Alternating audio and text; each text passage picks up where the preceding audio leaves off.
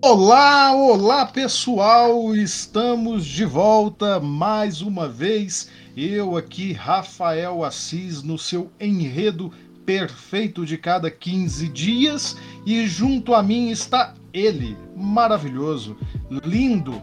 Oi, Edivaldo! Olha, já começou uh, me jogando lá pra cima, hein? Gostei, gostei porque as pessoas ficam falando que eu fico te zoando e tal, que eu fico te cortando, tolindo as suas expertises. Eu falei, não, gente, aqui é só amor, cara.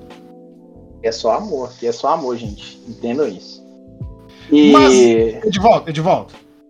Opa! Fiquei sabendo, fiquei sabendo que pela primeira vez na história deste podcast, a gente recebeu uma indicação direta pelo Instagram. É verdade? Verdade. Veio pra gente um, aí. Veio de um ouvinte aí. Olha pra você ver, foi uma correlação, hein? Um, a gente teve o nosso primeiro pedido né, de programa, que foi o, o Enigma do Outro Mundo. E através do Enigma do Outro Mundo, a gente recebeu um apoio, assim, que foi, perdão do palavrão, mas foi do caralho, né? E como uma forma de recompensar a pessoa que nos apoiou, a gente pediu para ele escolher um filme e que a gente assistiria e falaria sobre o filme. Quem foi essa boa alma de volta? É, é o Zaqueu Gomes, vulgo Killzone. Eu chamo ele a mistura de Killzone, tá ligado? Aí eu adaptei para Killzone. Que é um grande amigo meu, uma pessoa que já morou aqui no meu bairro, né? Agora ele tá casado com a esposa dele, manda um salve para ele. Estão esperando um filho aí também, que venha com muita saúde, que Deus abençoe muito. E, assim, é uma pessoa especial, velho. Só isso que eu tenho pra dizer, é uma pessoa especial. E ele escolheu um filme bastante impactante, não foi? Foi. Vamos falar sobre o filme? Vamos, por favor, conte aí pro pessoal que está ouvindo qual é o filme. Embora eu saiba que vocês, nossos ouvintes, são pessoas assim é, vamos dizer, relativamente normais e clicaram já tendo visto a foto e o título. Mas como nossos títulos às vezes são um pouco brincalhões, fale aí, por favor. Apesar de que eu acho que nesse eu não vou fazer brincadeira, não, cara. O filme é pesado. O do, do, do Licorice Pizza, né? Que foi pizza docinha. A gente tipo, matou, a gente matou os algoritmos aí. Não, Mas vamos eu, lá. Eu sou inimigo do algoritmo. É inimigo do algoritmo. Então vamos lá. O filme é. O filme chama A Time to Kill ou em português Tempo de Matar. Eu achei, achei assim, achei um título honesto, assim. É, eu tradução. achei uma tradução honesta, né? Porque. Uma tradução, uma tradução honesta. O título agora já não acho tão. Não sei, não sei. Não sei, não, não acho que é controverso também não, mas também acho um pouco apelativo, ele conduz para um, uma direção um pouco diferente que o filme quer ir, mas ele funciona também, né? acho que isso é importante.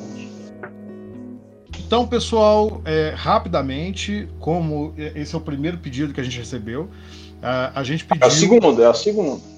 É o segundo. É, eu sempre me esqueço. É, a gente pediu para que a pessoa que nos ofereceu este filme mandasse um, um áudiozinho para a gente dizendo o que, que esse filme significa para ela. E, e, e, ele mandou, né, Edvaldo? Mandou, mandou. Então a então, gente vai tocar esse áudio agora. Perfeito. Ô, mano, o que que acontece, Zé? Esse filme eu vi quando eu era criança. Zé. Eu era muito pequeno, eu lembro, eu, eu vendo esse filme, eu lembro que foi um dos símbolos maiores questão de inclusão que eu vi é, em questão de raça. Ou eu lembro perfeitamente de quando uma parte lá no. Quando parece que tá tudo perdido que o povo do o povo que era ruim lá que tinha feito a merda não ia ser condenado. A única saída que o cara pensa não é nem questão jurídica, não é nem questão tipo assim mecânica não. É uma coisa impalpável. O cara vai pensa o que fala para todo mundo fechar os olhos, vai falar assim: agora eu quero que vocês fechem o olho e imagina que no lugar de ser uma criança negra é uma criança branca. Ô, mano, essa parte faz até arrupiar, Zé. Eu fico até emocionado só de lembrar dessa parte, que isso aí marcou demais. Esse filme para mim foi tão foda que ele que para mim que eu tomo como um exemplo de, inclu de inclusão, principalmente racial, Zé. E aí, vocês ouviram o saudoso Zaqueu, muito obrigado aqui por ter indicado, por participar da construção desse programa. Fique sempre à vontade. Só puxar aqui uma pequena correção, que inclusive eu me identifiquei. Eu também já tinha visto esse filme quando eu era. Não, não lembro nem se eu era criança, mas eu era bem jovem. E eu também tinha mais ou menos confusa na minha cabeça é, qual que era a trama, em que momento e qual o resultado que queriam fazer com o tal discurso que ele já disse aí. E, e na verdade no filme você não tem uma luta pela condenação dos criminosos, mas sim uma luta pela absolvição do pai da garota que foi abusada e, e que ele acaba a, assassinando né, os estupradores. E aí você tem todo esse dilema porque ele vai ser julgado numa cidade do Mississippi, uma cidade altamente racista, que, né, ele não vai ter exatamente um julgamento justo ali. É, para facilitar, gente, eu vou pedir de volta para dar a sinopse do filme direitinho para vocês entenderem. Mas antes disso, eu só quero avisar que embora a gente não vá falar de maneira gráfica sobre as coisas que, que acontecem no filme, a gente não vai polemizar em cima delas, é um filme que trata sobre abuso, estupro e racismo. Então é, são temas pesados, são temas bastante complicados de lidar, e de novo a gente não vai fazer nada gráfico aqui. Isso não é um aviso de gatilho, mas é algo próximo disso, tá? Continue ouvindo, sabendo que esse é o tema. Edivaldo, por favor, passa pra gente a sinopse do filme só fazer um comentáriozinho rápido aqui antes da, de passar a sinopse. É, isso demonstra também o carinho que a gente tem com as pessoas que apoiam o nosso projeto, não só por não só necessariamente um apoio financeiro, que foi o caso dele, mas o apoio de, do feedback, entendeu? Eu, eu, eu cheguei a passar por Rafa, que ele tinha elogiado, que ele estava gostando muito do que a gente estava fazendo. E isso serve muito de combustível para a gente continuar. Então, se você gosta do projeto, véio, apoia, deixa um comentáriozinho lá. Tem a caixa do Rafa todo sábado lá, vai lá, comente os filmes que você quer que a gente fale aqui no podcast, que vai ser sempre muito interessante, vai ser sempre um prazer pra gente. E vamos lá. O tempo, não, o tempo não é só Tempo de Matar. O filme conta a história do advogado Jake Tyler Briggins, que é contratado por Carl Lee um pai que teve a sua, a sua filha estuprada aos 10 anos de idade por dois homens brancos, bêbados e racistas, na cidade de Kenton, no Mississippi, no sul dos Estados Unidos. E como vingança, ao ver a inocência de sua filha estuprada de forma tão violenta, Lee dispara tiros com uma metralhadora na entrada do julgamento, matando dessa forma os dois agressores e deixando deficiente um policial que os acompanhava e ficara na linha de tiro. Com a ajuda de, da estudante de direito Ellen Hork, Jake Tyler, e, é, Jake Tyler e sua parceira precisam criar táticas de defesa para seu cliente, ao mesmo tempo que são agredidos e perseguidos por grupos racistas que planejam executá-los por estarem ajudando Carl Lee, o grupo esse liderado por familiares dos dois estupradores assassinados. O filme, tem, o filme é dirigido pelo Joe Schumacher e tem o um roteiro assinado pelo Akiva Goldsman e ele conta com um elenco recheado aí, né? Vamos falar um pouquinho desse elenco aqui, só para o pessoal saber quem participa do filme. É, o Matthew McConaughey interpreta o, o, advogado, a Sandra Bullock interpreta a, a, estagiária que ajuda ele, o Samuel L. Jackson ele interpreta o, o pai que, que assassinou os supremacistas brancos, o Kevin Spacey ele interpreta o advogado de que de, o advogado promotor, o advogado o promotor, isso. O Kevin Stacy, ele interpreta o promotor. E assim, a mais curiosa aqui também é a do Keith Sutherland, que ele interpreta um supremacista branco. E quem não sabe o Keith Sutherland, ele é o Jack Bauer, velho. Esse caralho, o Jack Bauer é supremacista branco, tá ligado? Eu fiquei o tempo todo assim no filme. É... E são apenas alguns nomes, né? Você tem outros figurantes menores que também são atores e atrizes excepcionais. E eu acho que, que você está certíssimo. Assim, um dos grandes méritos desse filme é o elenco e a maneira como o elenco conduz essa história. Mesmo nas tramas paralelas, personagens menores, todos estão excepcionais. É, é uma coisa de louco, assim, é muito boa. A gente já vê ali grandes traços, assim, de. Hoje em dia o Matthew McConaughey é um cara consolidado, né? Mas nesse período ele era um ator que estava se provando ainda. Já tinha, já tinha feito grandes filmes, mas ali você vê que o cara já está já tem uma, digamos assim, um, um, um tato para uma atuação muito apurado, né? E o Kevin Spacey, o cancelado Kevin Spacey também, é meio foda falar disso, mas ele é um excelente ator, velho. Ele se perde dentro do personagem. Mas. Sandra vamos... Bullock estava no começo da carreira, Sandra Bullock. Sim, também, também. Mesmo aparecendo pouco, todas as cenas dela são muito boas. Você vê uma disposição muito grande para demonstrar ali o, o peso dela na história, né? É, tem momentos ali até de fisicalidade, que ela tem que pular a janela, é, tem um momento que ela é agredida no filme, e, e tudo funciona muito bem, assim. entrega muito massa, né? É, de que ano que é o filme, Edvaldo?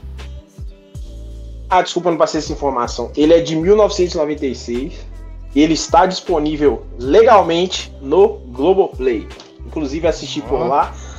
E gostaria de deixar aqui uma solicitação pro Globoplay ou Globoplay. Bota legenda em outros idiomas aí, né, gente? Pelo amor de Deus, hein? E eu, queria deixar uma outra recomendação para Globoplay. Paga nós. Paga ah, nós. A gente, quer ver o, a gente quer ver o BBB no pay-per-view. Exatamente. Inclusive é bem melhor, viu? Bem melhor. Mas vamos lá, Rafa. Você tem. Quais são as suas impressões iniciais sobre o filme? Eu, eu, como eu disse, eu lembro de ter visto esse filme quando eu era mais jovem. Lembro que, assim como nosso amigo, eu também fiquei bastante impactado. Eu nunca me esqueci do discurso final.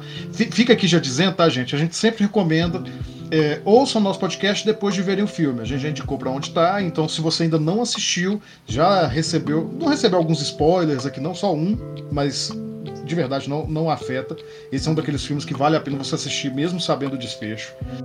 E, e assim, não se incomode, pause aqui, vá lá na Globoplay, é, vá nos meios que você conseguir, assista o filme e depois volta, porque a gente vai realmente esmiuçar a narrativa dele e a gente não se preocupa com spoilers no segundo bloco.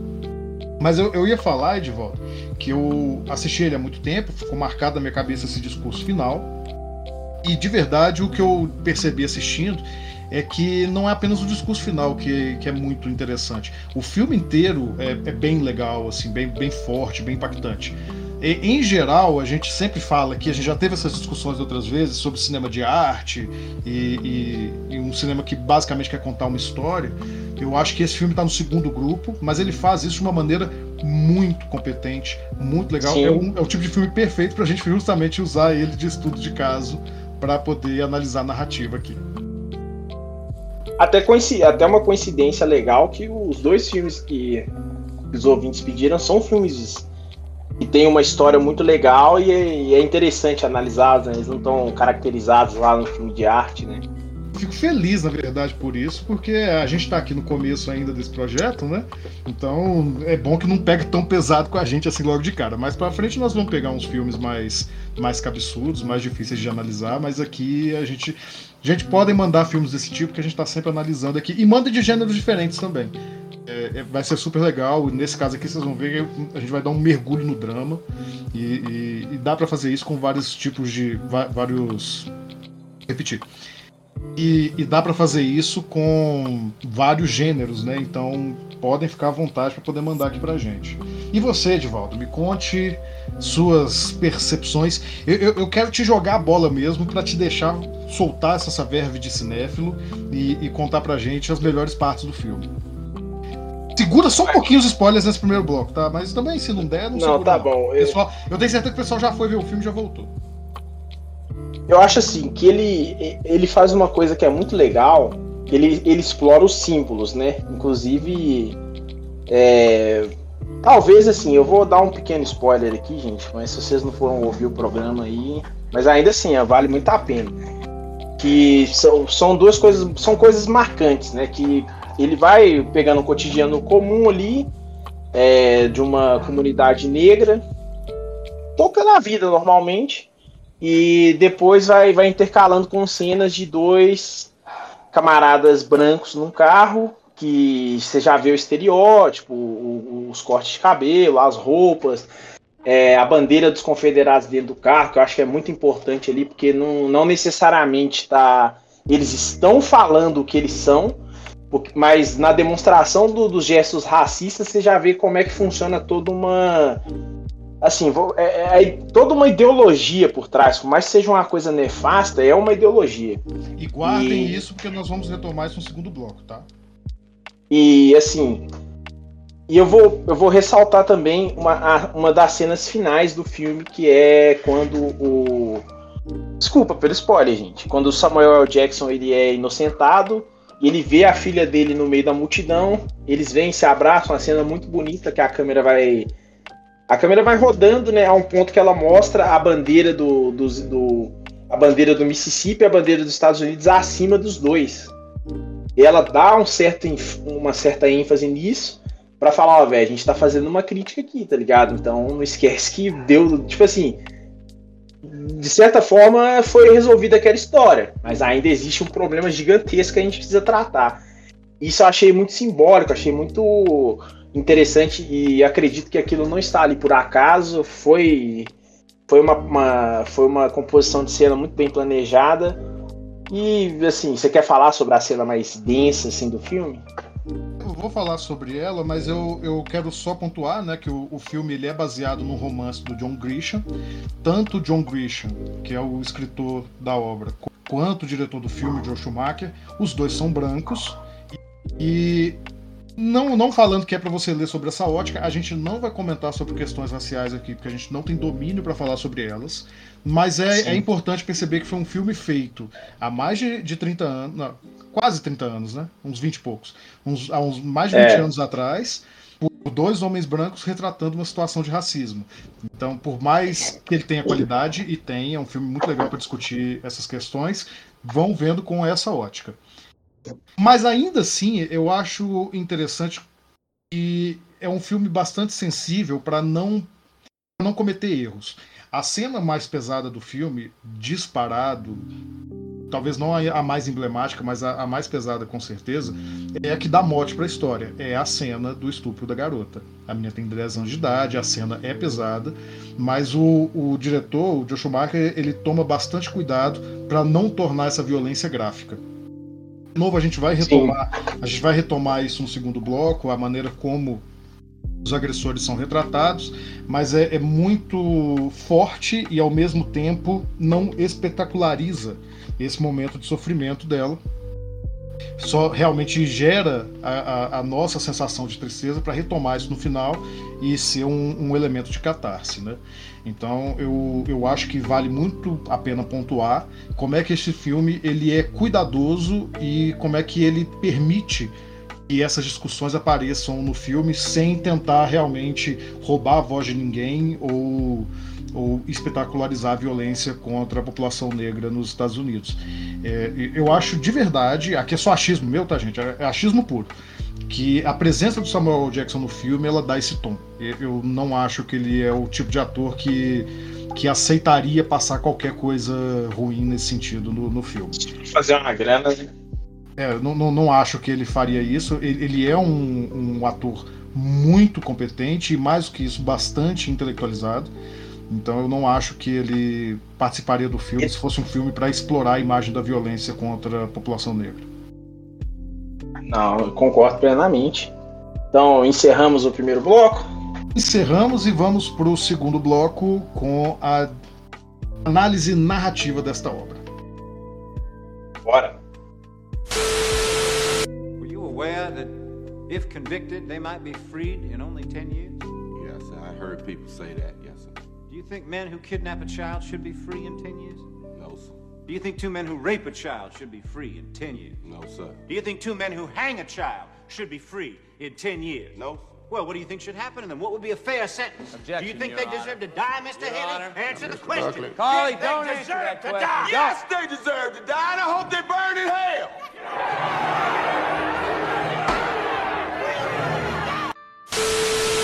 Olá, estamos de volta para o segundo bloco, dessa vez para tratar sobre a narrativa do Tempo de Matar. Então, deixa, vou começar aqui.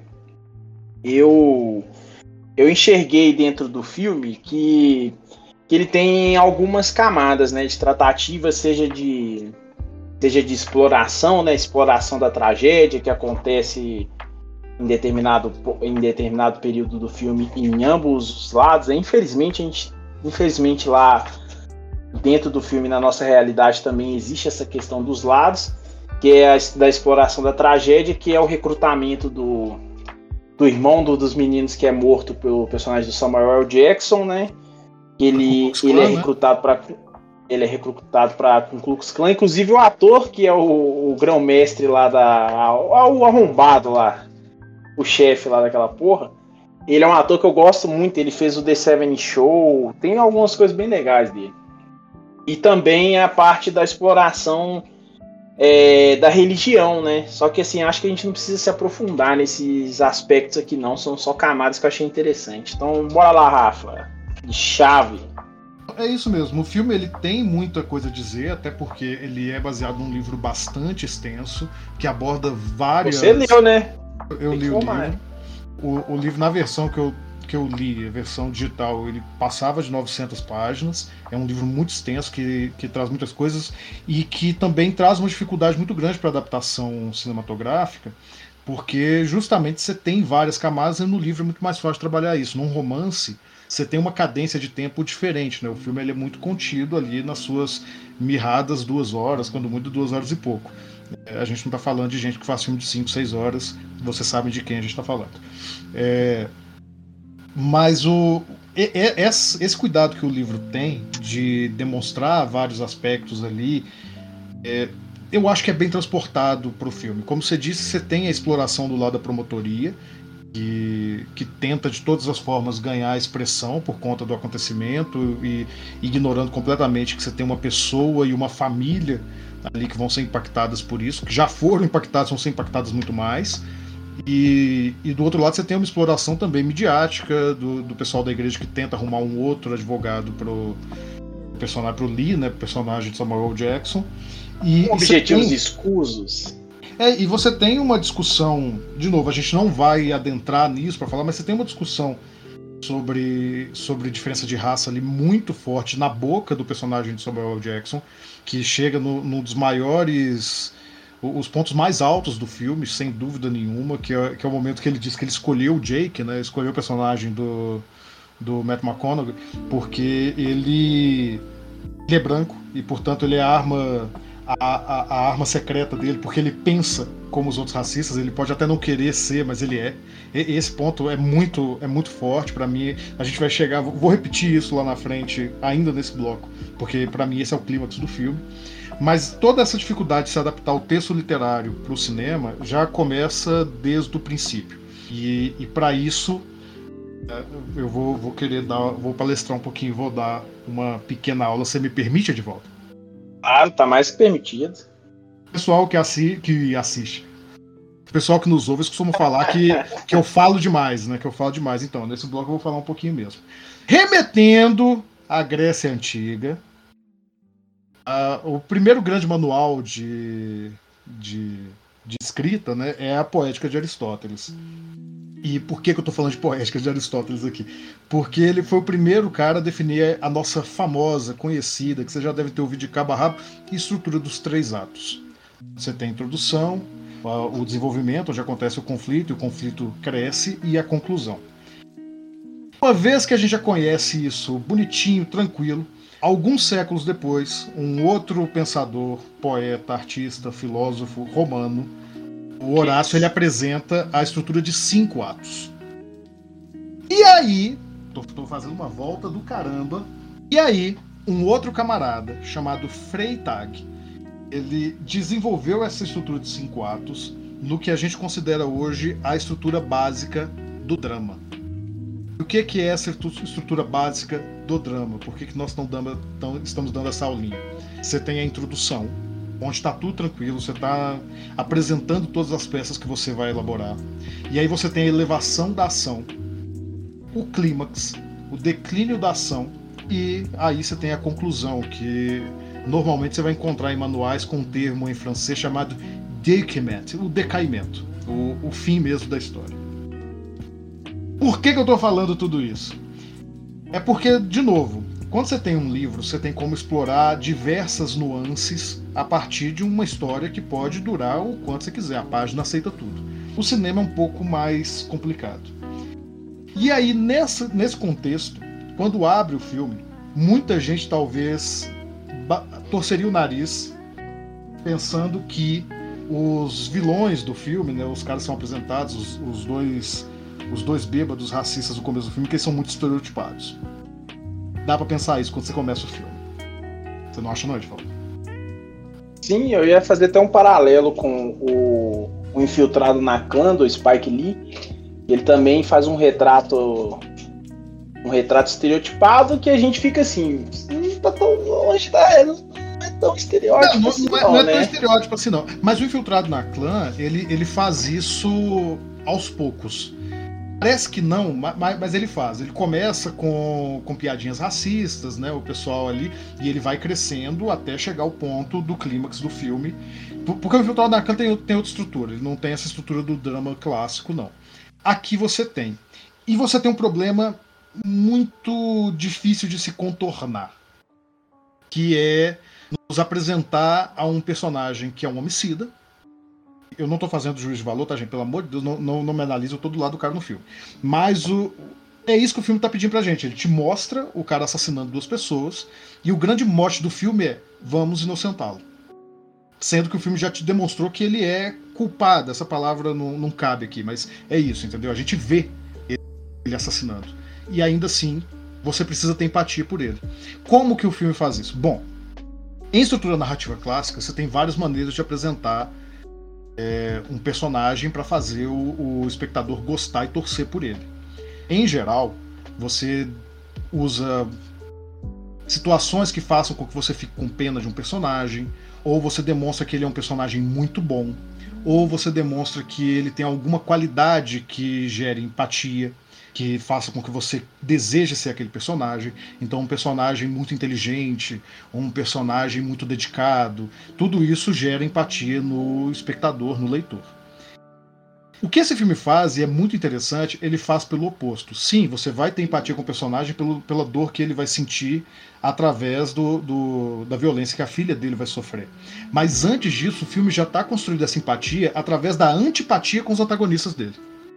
Então, os primeiros cinco minutos do filme, os caras são o estereótipo do, do escroto. Jogam cerveja nos outros, atrapalham todo mundo. Tem, tem algumas coisas. Eu, eu, falo que é o estereótipo porque você já percebe que os caras são, são execráveis no, no primeiro momento que eles aparecem e vai sentir isso mais ainda quando eles cometem um ato brutal.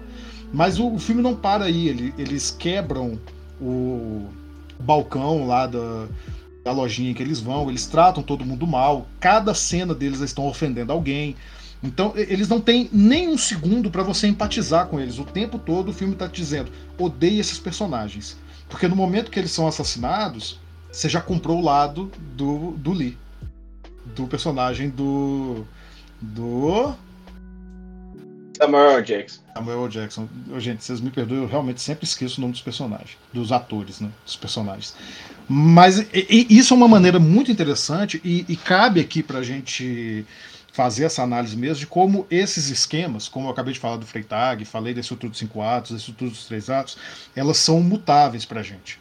É, se você for observar no manual como é que funciona essa estrutura do, do Freytag, que também é chamada de esquema quinário, muito engessada. Você tem uma introdução com uma base de tensão muito muito estática, né, muito reta. Aí você tem uma elevação da tensão, como se fosse uma pirâmide mesmo. Muitas vezes é chamado de pirâmide de Freytag. O clímax lá no alto, você tem o decaimento e depois você volta para o ponto inicial. Esse filme ele faz isso, mas ele não faz uma pirâmide bonitinha, do jeito que você imagina um triângulo perfeito. Você tem uma introdução, aí você tem uma elevação de tensão que vai quase até o fim do filme, o clímax no diálogo, que eu, que eu pontuei que é um diálogo muito bom entre o Samuel Jackson e o. Como é que é o nome do. Matthew McConaughey. Matthew McConaughey. E eu tenho certeza que estou falando o nome dele errado, inclusive. E aí você tem o declínio da ação e o encerramento, o decaimento, muito rápidos, literalmente nos últimos minutos de filme.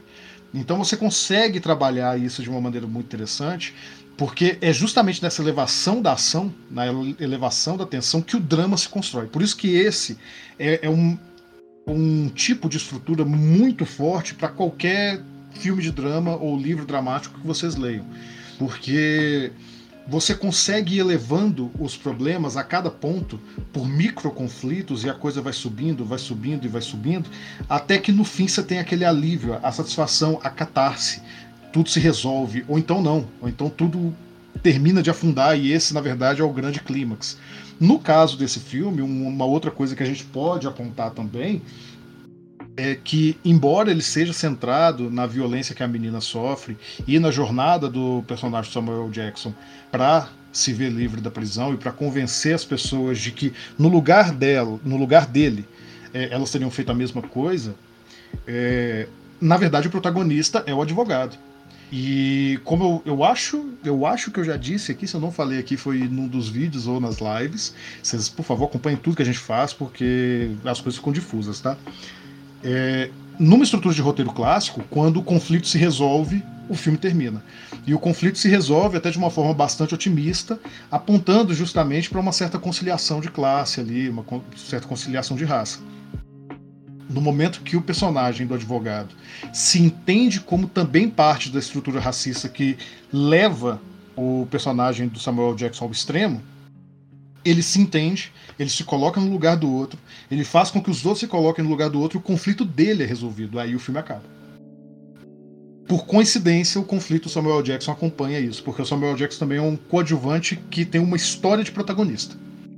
A, a história que está sendo narrada ali é uma história de protagonista, mas o filme não trata ele como pro, protagonista protagonismo é e, e, e, é muito legal como é que essa, essas duas histórias se entrelaçam e você acha que você está acompanhando a história do Lee.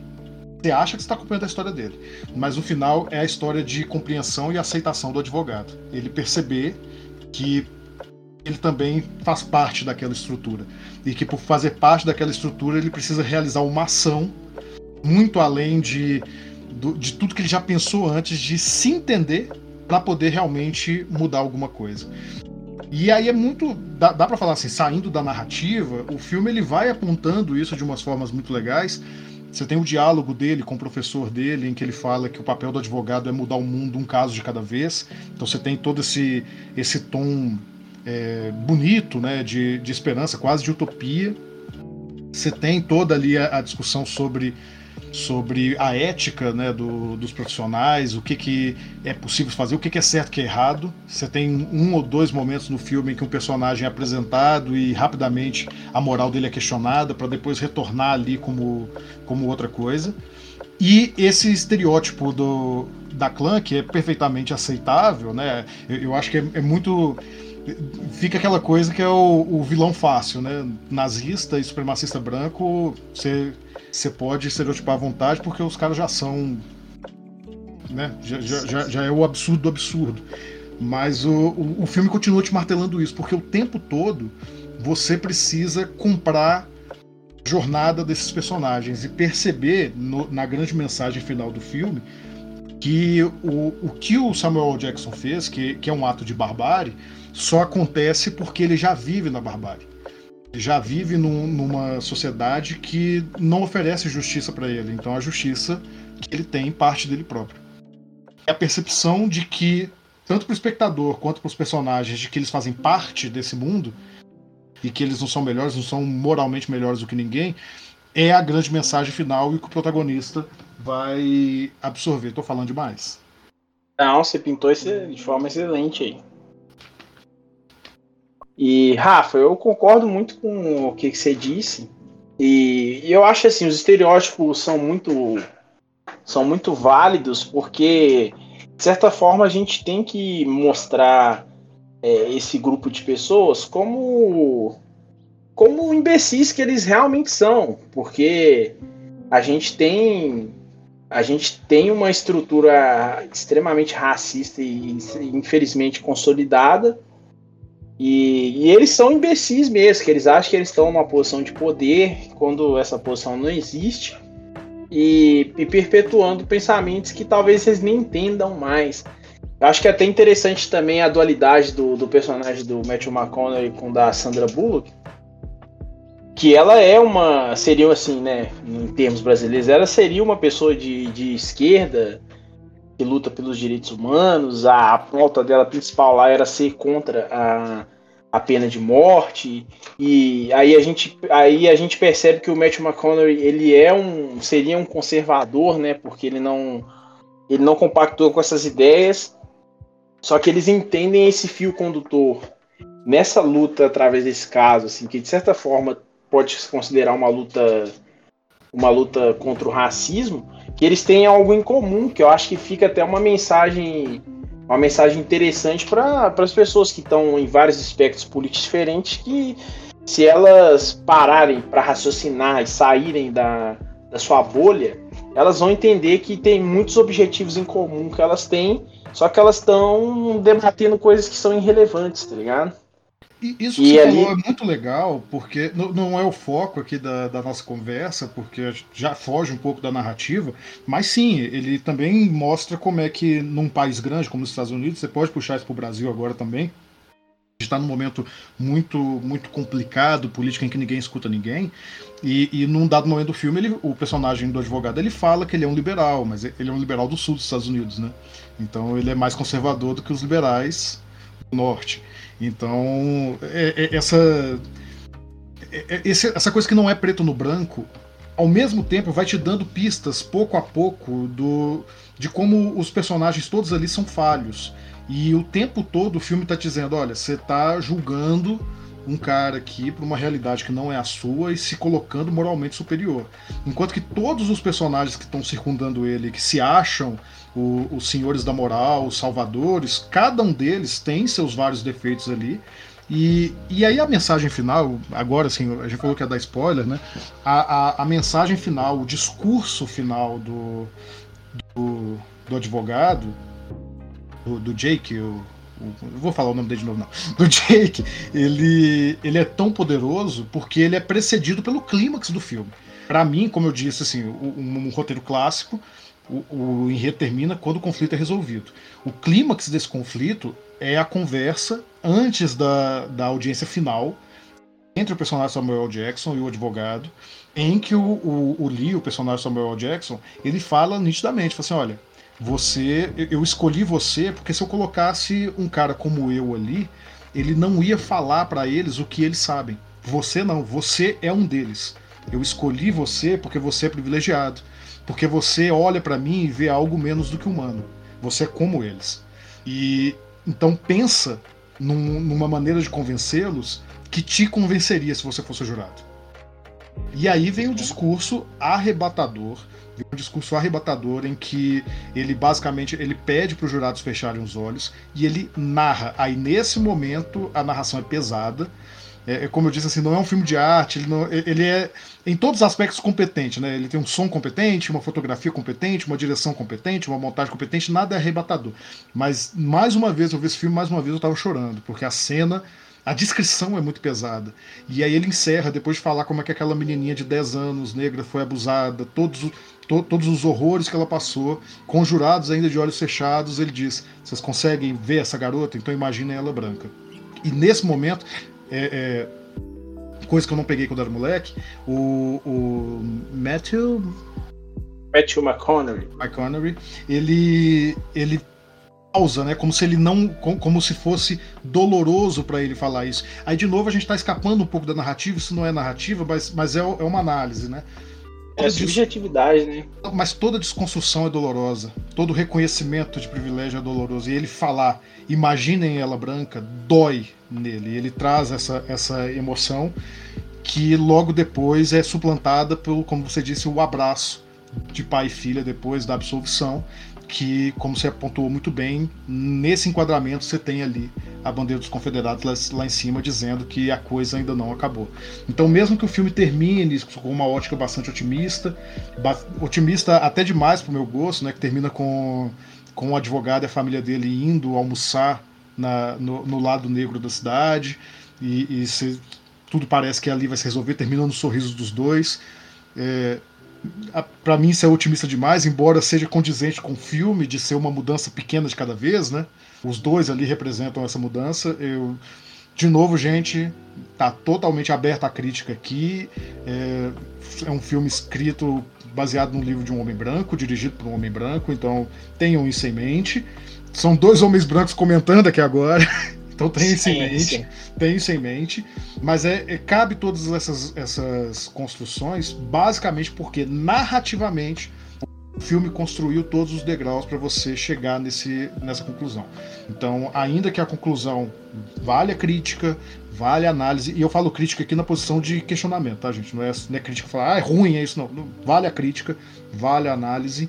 É, o filme é competente de chegar nesse ponto que a gente pode discutir.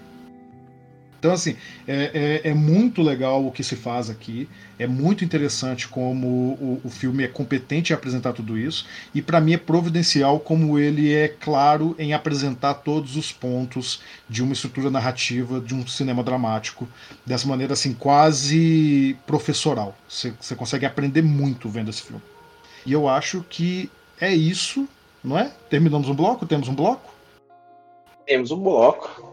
Então, antes de fechar o bloco, eu só vou dizer que se você quer receber a nossa newsletter, onde eu vou fazer aqui uma, um breve apanhado, vai sair na sexta-feira, com as indicações de leitura e breves resumos sobre o que eu estou falando aqui. No link desse episódio vai ter o nosso Catarse. Eu vou voltar para falar dele no final, mas fique atento aí porque vai ter newsletter nessa sexta-feira. Agora encerramos o bloco. Opa, you aware that if convicted, they might be freed in only 10 years? Yes, sir. I heard people say that. Yes, sir. Do you think men who kidnap a child should be free in 10 years? No, sir. Do you think two men who rape a child should be free in 10 years? No, sir. Do you think two men who hang a child should be free in 10 years? No. Well, what do you think should happen to them? What would be a fair sentence? do you think they deserve to die, Mr. Haley? Answer the question. Buckley. Carly, They don't answer deserve that to question. die. Yes, they deserve to die, and I hope they burn in hell.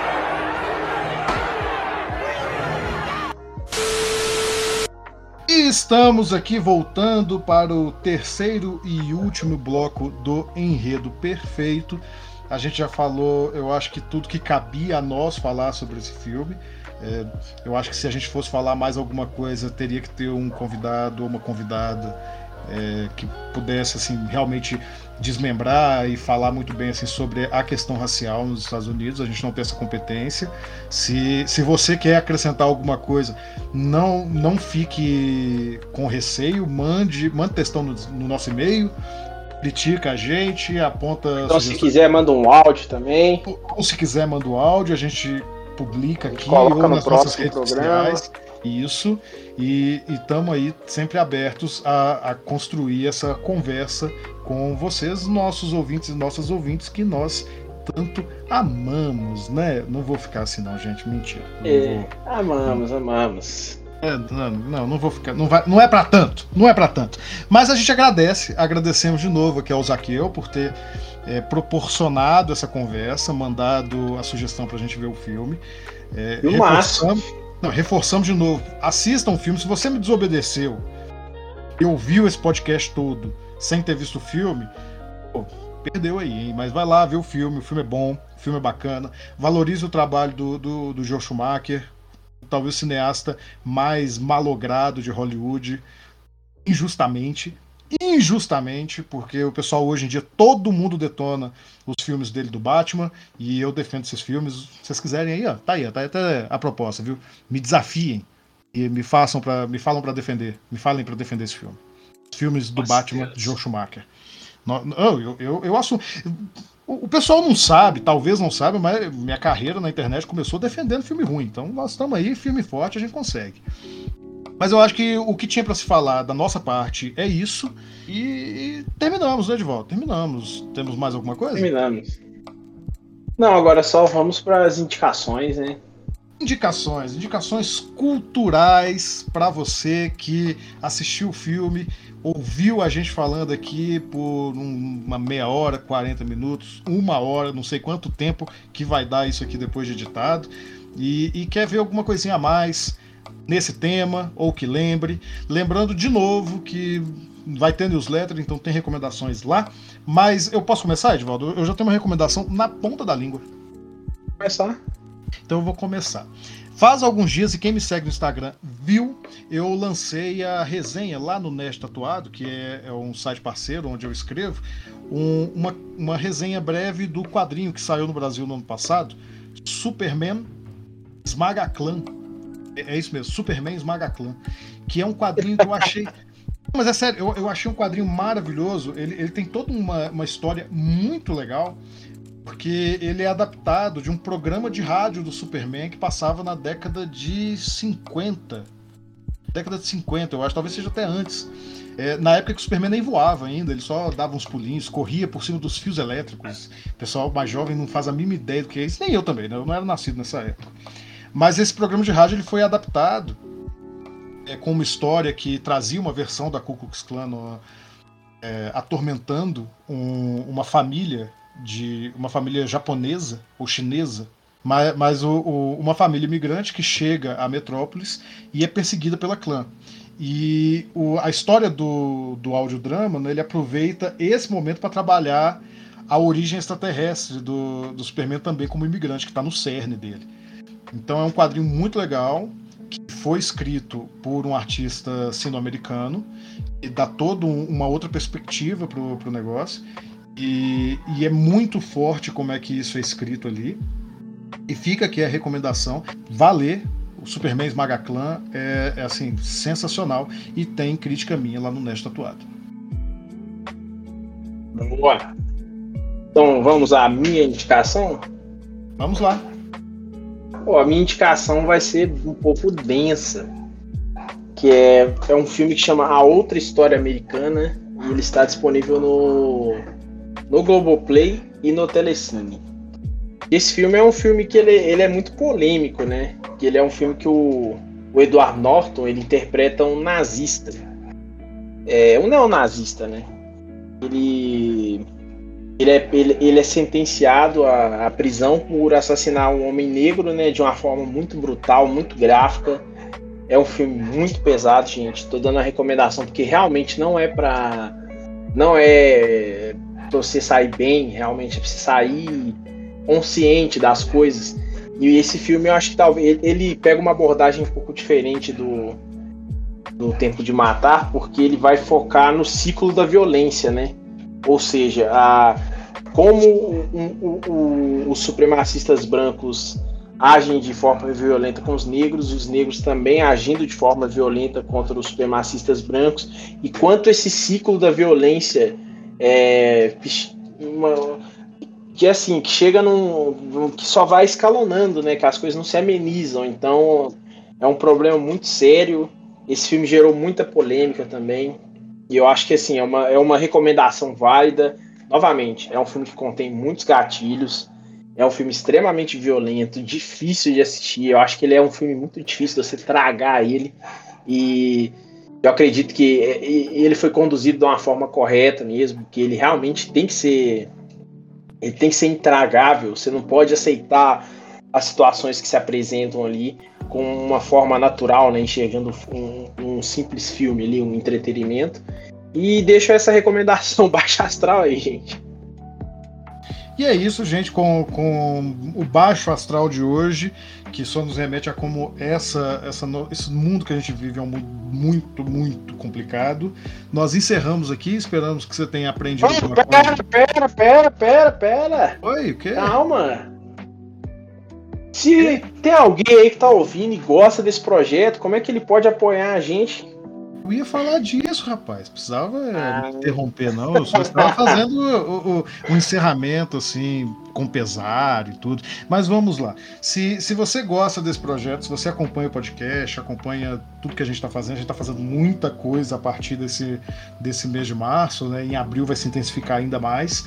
É, você pode apoiar através do Pix, um singelo Pix lá no. Pra, mim mesmo que eu distribuo aqui pro de volta, tá, gente? É assis.1 de tudo, arroba gmail.com. É tanto e-mail para vocês mandarem pra gente, reclamações, sugestões, áudios aí pra gente poder postar, ou textões que a gente publica em algum lugar também. A gente publica lá no site, no blog. É, e também é a chave Pix aqui do nosso projeto. Mas agora a gente tem uma outra modalidade para você que sendo bem sincero, eu até prefiro, viu? Apesar que o Catarse come ali um pedacinho, mas eu até prefiro que vocês façam por lá.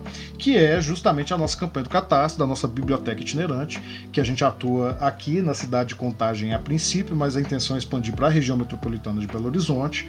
E pingando lá um capilé no Catarse, você recebe alguns benefícios, só, só olhar lá, o link vai estar na descrição aqui e também em todas as nossas redes sociais. E vocês podem conhecer o projeto e apoiar um pouco mais. Lembrando que quem apoia recebe o outro podcast da casa, o Leiam de Tudo, é, com antecedência no e-mail. Então, né, fica aí um, um brinde para quem quiser manter esse projeto vivo. Mas, mas, se você não pode contribuir de forma pecuniária, porque a gente sabe que o Brasil está difícil para todo mundo, então eu vou pedir para vocês que façam uma outra ajuda, que é ainda melhor. Compartilhe esse podcast com alguém, poste no seu Instagram, poste no seu Facebook, mande para um amigo ou amiga, porque a gente fica muito feliz. Cada vez que eu vejo subir um pouquinho a curva ali da métrica, me dá uma alegria e um gosto maior para manter o, o trabalho. E, se você quiser, pode me seguir e seguir o Edivaldo também no Instagram, que é onde a gente concentra todos os nossos trabalhos ali, todos os projetos que a gente desenvolve. Eu é Assis Underline Foto, foto com F, do jeito que escreve. Quem já ouve que já está acostumado. E o seu Edivaldo agora é? Edivaldo não faz rock. Então vocês sigam o Edivaldo Não Faz Rock e o Assis Underline Foto. A gente fica muito grato e daqui a 15 dias a gente está de volta com o podcast. Daqui a uma semana, na quinta-feira, tem a nossa live no YouTube. O retorno, agora, o, re, o, o, retorno glorioso da quinta-feira sem lei. Agora você para aí, você não vai gritar comigo, não? Podemos encerrar? Podemos encerrar. Obrigado, gente. Obrigado por ter ouvido até aqui. Um beijo. O, o, o João Kleber é muito mal interpretado, velho. Quando ele falou para, para, para, para de. Para, aqui, para, ó. para, para. Oi. Eu já dei beijo para as pessoas. Encerra aí. Já encerrou? Encerra aí você. Tchau! Tchau!